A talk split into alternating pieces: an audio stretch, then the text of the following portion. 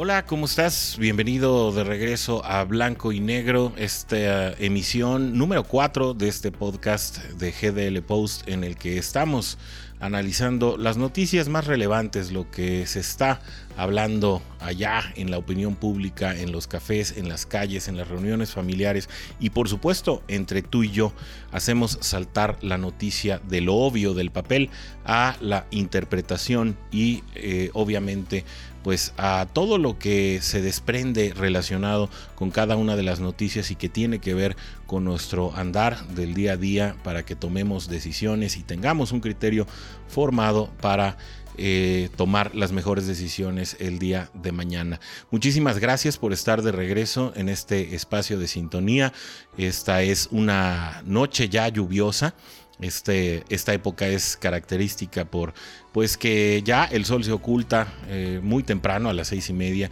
y, antes de que esto sucediera pues también una lluvia nos sorprendió y nos tomó por sorpresa la última lluvia del mes de noviembre y eh, con ello pues ya damos paso a un mes de diciembre de un año 2021 que se fue como agua, un año 2021 pues que estará creo eh, caracterizado por la, eh, sobre todo el cierre pues, de este año 2021 por la llegada de una nueva variante de la cual hablábamos en el episodio anterior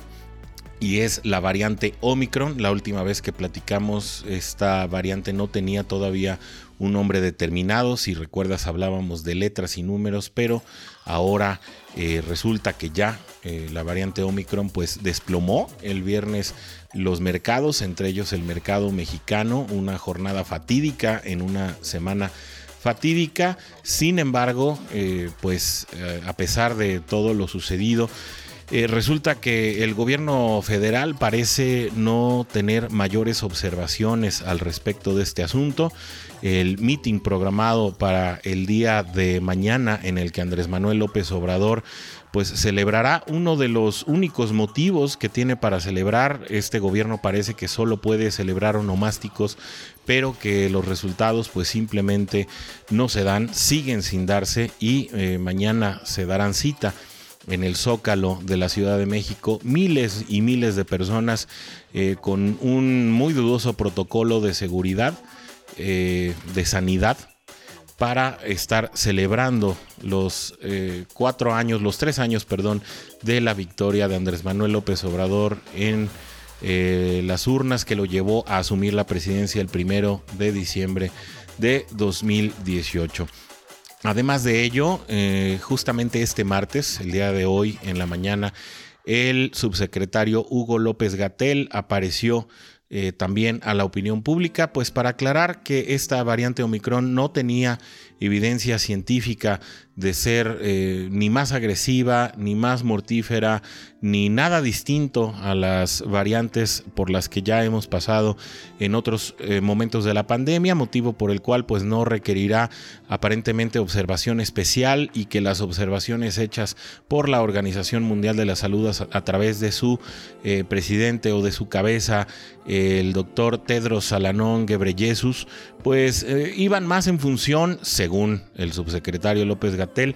a la correcta distribución de las vacunas. Y de aquí se desprende pues una situación muy particular y es que México, eh, aunque usted no lo crea, en América Latina es uno de los países que está más rezagado en temas de vacunación. Eh, aún considerando que en el territorio nacional mexicano solamente se están considerando hasta ahora vacunar a mayores de 18 años, que comenzó apenas el registro para vacunar a menores entre 15 y 17 años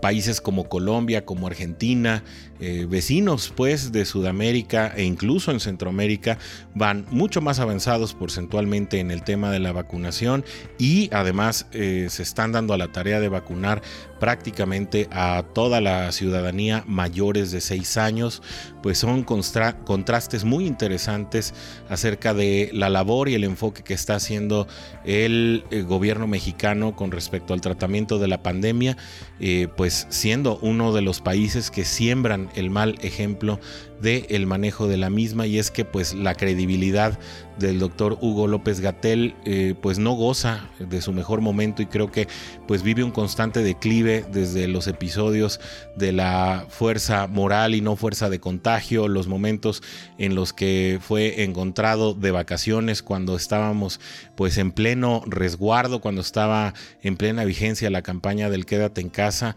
eh, una vez más cuando salió a la calle aún eh, siendo positivo de COVID y muchos más episodios que se han venido dando durante la pandemia en los que pues bueno, es sorprendente eh, y son la excepción más bien las personas que aún encuentran en las declaraciones públicas de este personaje eh, la manera de ser conducente con respecto a la pandemia. Obviamente pues es una autoridad y dicta eh, el curso de lo que las personas que están a su cargo van a llevar a cabo como manejo de la misma pandemia, pero pues creo que la opinión pública está muy lejos de darle el crédito que el puesto debería de tener como sucede en otros lugares del mundo. Eh, la credibilidad de López Gatel, insistimos, pues eh, hace pensar que realmente será eh, una cuestión muy personal la que obligará o la que llevará a lo conducente a que cada quien haga con el manejo de la pandemia lo que le parezca mejor a su criterio, a sus conveniencias y pues prácticamente así ha sido en México. El hecho de que la autoridad dicte una ruta no significa que la ciudadanía siga por ese camino y pues por ende el resultado es más que evidente. México es uno de los países con más contagios en el mundo y si lo llevamos a factores correlativos de población, pues eh, estamos realmente en una situación muy, muy desfavorable. Así que bueno, eh, pues todo queda a su mejor opinión. Le invitamos a que también haga contacto con nosotros a través de el Twitter o a través de un correo. Nos lo puede enviar, ya sabe, hola gdlpost.com o a través del Twitter en arroba GDL Post. Ahí estamos muy atentos a sus comentarios y, sin duda estaremos también dándoles lectura y, por qué no, comentándolos en siguientes episodios. Otra de las noticias que no podemos dejar escapar, pues es eh, esta riña eh, aparente que se desató apenas ayer, el lunes pasado, en la mañanera, en donde también Andrés Manuel López Obrador emprendió una nueva pelea en contra del periodismo. Esta vez fue el turno de Carmen Aristegui. Ahora pues resulta que eh, el presidente pues no vio con buenos ojos el hecho de que tanto en proceso como en el portal de Carmen Aristegui, esta periodista controvertida y que, bueno, a través de su oficio ha puesto en evidencia em, puntos muy delicados de pasadas administraciones en los que se desenmascararon eventos como la Casa Blanca o la estafa maestra, que fueron pues puntos culminantes para que en un momento dado eh, pues surgieran cambios en las estructuras políticas del país. También fue protagonista de eventos en los que, bueno, perdió su trabajo precisamente por dar a la luz o por sacar a la luz puntos tan controvertidos y que siempre había sido relacionada con la figura no solamente del presidente, sino de su cuarta transformación incluso ah, siendo acusada de haber callado por muchos años temas que debieron haber salido a la luz pública de la misma manera en que salieron en otras administraciones y que no parecía acusar de recibo Carmen Aristegui para ponerlo a la luz. Resulta que en esta ocasión eh, pues tuvo a bien publicar durante el fin de semana un reportaje en el que se ponía en evidencia a través de una investigación pues negocios no del todo transparentes eh, de los hijos mayores del presidente y eh, con ello pues se relacionaba el patrimonio de estos con operaciones pues eh, no, no de origen muy lícito o que en un momento dado podrían estar utilizando la preponderancia de la figura presidencial para salir beneficiados y con ello eh, pues eh, verse más beneficiados en sus negocios que conocemos hasta ahora. Los negocios públicos de los hijos del presidente son una fábrica de chocolates y una fábrica de cerveza y también salió o saltó en esta investigación un terreno que el mismo presidente eh, pues trató de aclarar en su conferencia de prensa que se trata de un terreno que habrían heredado de su madre aún eh, pues pasados varios años de su muerte. Entonces, pues eh, resulta que el presidente, dada a conocer esta investigación, pues aprovechó el púlpito de la conferencia de prensa mañanera para llamar a a Carmen Aristegui y a Proceso, pues como un periodismo ajeno a su movimiento y que nunca habían simpatizado con él. Esto dista del comportamiento del mismo presidente cuando en otras ocasiones, incluso cuando perdió el trabajo, como lo decíamos hace apenas unos minutos, pues se, solidarizó públicamente con esta periodista a través de su cuenta de Twitter y em, pues el testimonio público ahí está. Y bueno, también pues proceso al haber sido crítico de otras administraciones. Fue tema de referencia en muchas publicaciones de Andrés Manuel López Obrador. Y, por qué no decirlo, pues también fueron elogiados en algunos momentos incluso en la palestra pública por la figura del presidente eh, ya habiendo asumido la presidencia y antes de este tiempo también. Sin embargo, pues bueno, ahora el presidente alega que estos eh, estas publicaciones, estos medios, porque bueno, Carmen Aristegui como periodista ya tiene un perfil mediático que la constituye ya como un medio de comunicación per se. Ahí está su página, su sitio web que además eh, pues tiene muchísimo oficio y que eh, se presenta también como una oferta informativa importante. pues ahora el presidente tiene a bien señalarlos como independientes, sí, pero no independientes económicamente, sino independientes al pueblo. Dice que nunca han desarrollado periodismo en favor del pueblo. Y es que cuando el presidente dice nunca, pues eh, cabe la pena hacer eh, muchas aclaraciones y preguntarnos si realmente eh, el presidente es preciso en los hechos que delata, porque en muchas ocasiones ha denunciado hechos, opiniones y todo tipo de apreciaciones para decir que una persona, un medio o una empresa tiene un comportamiento pues prácticamente hipodérmico, que solo funcionan en una vía, eh, que no tienen eh, criterios, ni que tienen fluctuantes, ni que pueden ser analizados eh, de una manera en que, bueno, pues dependiendo de la situación, contextualmente se pueda definir cómo hacen. Parece que para el presidente todos actúan con una sola motivación y de una manera prácticamente autómata y robótica. y bueno, también de ahí se desprende una pregunta, a, mí realmente me dejó preguntándome si el periodismo puede ser a favor o en contra del pueblo. Realmente creo que el periodismo es un ejercicio neutral en el cual de repente, claro está, puede haber connotación por parte de eh, quien ejerce la libertad de expresión a través del mismo, pero eh, pues que el derecho a la información existe y que cuando un medio se, eh, pues se restringe o se enfoca, esta es la palabra adecuada, se enfoca a transmitir la verdad simplemente contando las premisas básicas de esta disciplina, pues eh, no se trata de estar a favor o en contra de nadie, sino simplemente de dar a conocer la verdad, que es de manera más pura el oficio del periodismo. Sin embargo, el presidente pues se atrevió incluso a llamarlos pseudo progresistas, es decir, pues eh, considerando que Andrés Manuel López Obrador siempre ha considerado a su movimiento como ampliamente progresista, cuando pues a la luz de las cosas muchos podríamos calificarlo más bien como un ejercicio conservador del poder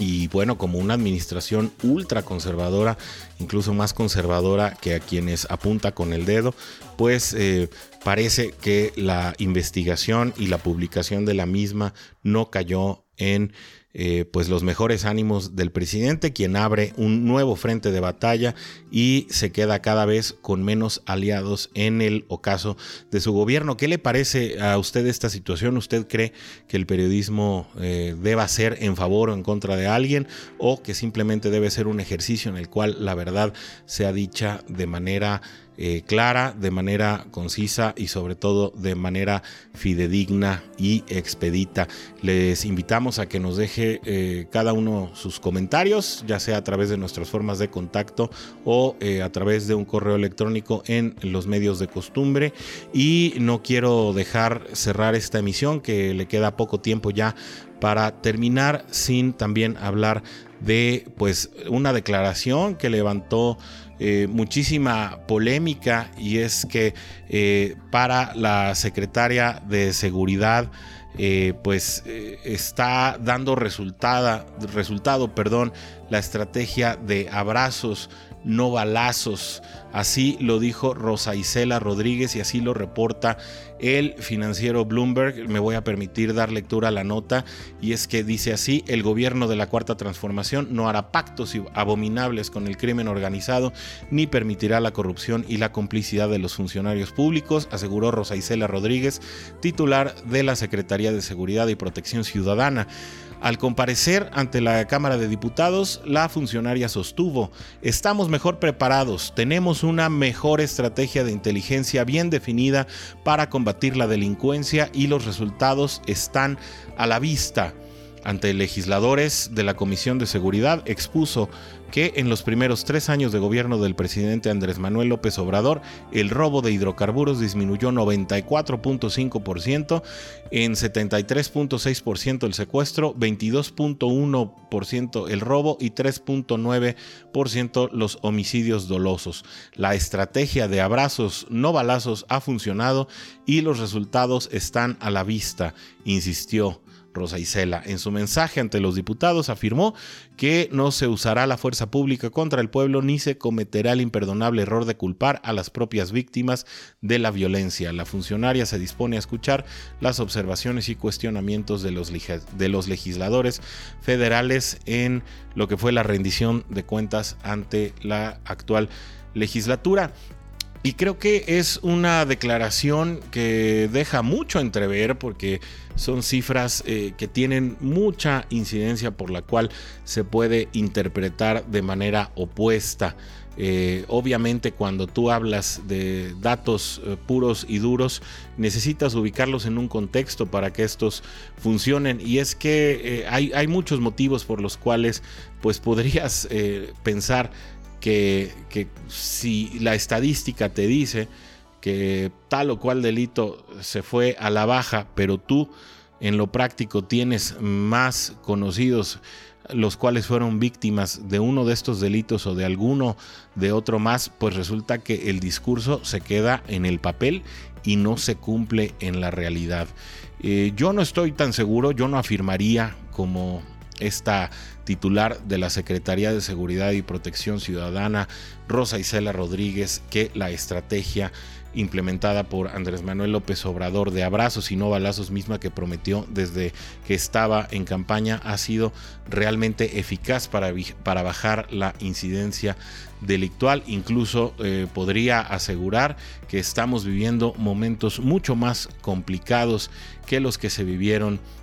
en otras administraciones, dado que la violencia, sobre todo la que implica a los grupos delincuenciales, ya sea eh, pues teniendo enfrentamientos entre ellos o siendo víctimas a la sociedad civil, eh, no me atrevería a decir que la extorsión, no me atrevería a decir que eh, pues los delitos que no son denunciados están en un comportamiento a la baja, por el contrario, eh, resulta que eh, vivimos hoy en un país más inseguro, un país en el que no se puede confiar tampoco en las autoridades, un país en el que la ciudadanía no denuncia, un país en el que eh, el despojo de los bienes ya sean estos patrimoniales o sean bienes efímeros como lo puede ser desde un teléfono celular hasta un automóvil, pues están a la orden del día y prácticamente hay que estar a las vivas cuando se sale a la calle eh, el, ciudadano de a pie vive con temor a ser despojado de sus propiedades constantemente y son muchísimos los ciudadanos desaparecidos y que sus familias reclaman hoy por lo menos el conocimiento de su paradero. Ni hablar de las masacres que se han reportado en medios de comunicación y aquellas que han quedado en el anonimato por las cuales me parece cínico y me parece sumamente arrojado que declaraciones de este tipo se lancen con esta ligereza ante la opinión pública. Tal vez, eh, tal vez la secretaria pensaba que decirlo ante la Cámara de Diputados no tendría un eco en la sociedad. Sin embargo, pues hoy, ante esta declaración, insisto, tan ligera, tan liviana, eh, emitida de manera tan, tan fácil y con tanto cinismo, pues se puede poner eh, se puede contrastar a blanco y negro con la realidad que están viviendo miles de familias en México que no estarán de acuerdo con la señora Rosa Isela Rodríguez y que seguramente tienen muchas cosas que decirle al respecto hasta aquí llegamos con la carga informativa de hoy. No se te olvide que nos vamos a saludar el próximo jueves también para contrastar la noticia en blanco y negro. Les insisto, es un gusto estar con ustedes. Mi nombre es Orson G. A mí me pueden encontrar también en el Twitter en arroba Orson o R S O N JPG. Ahí también estamos dando contestación a cada uno de eh, sus mensajes, a cada uno de sus tweets y también lo estaremos tomando en cuenta para futuros episodios. Muchas gracias por acompañarnos en esta edición de Blanco y Negro. Nos saludamos el próximo jueves. Hasta la próxima.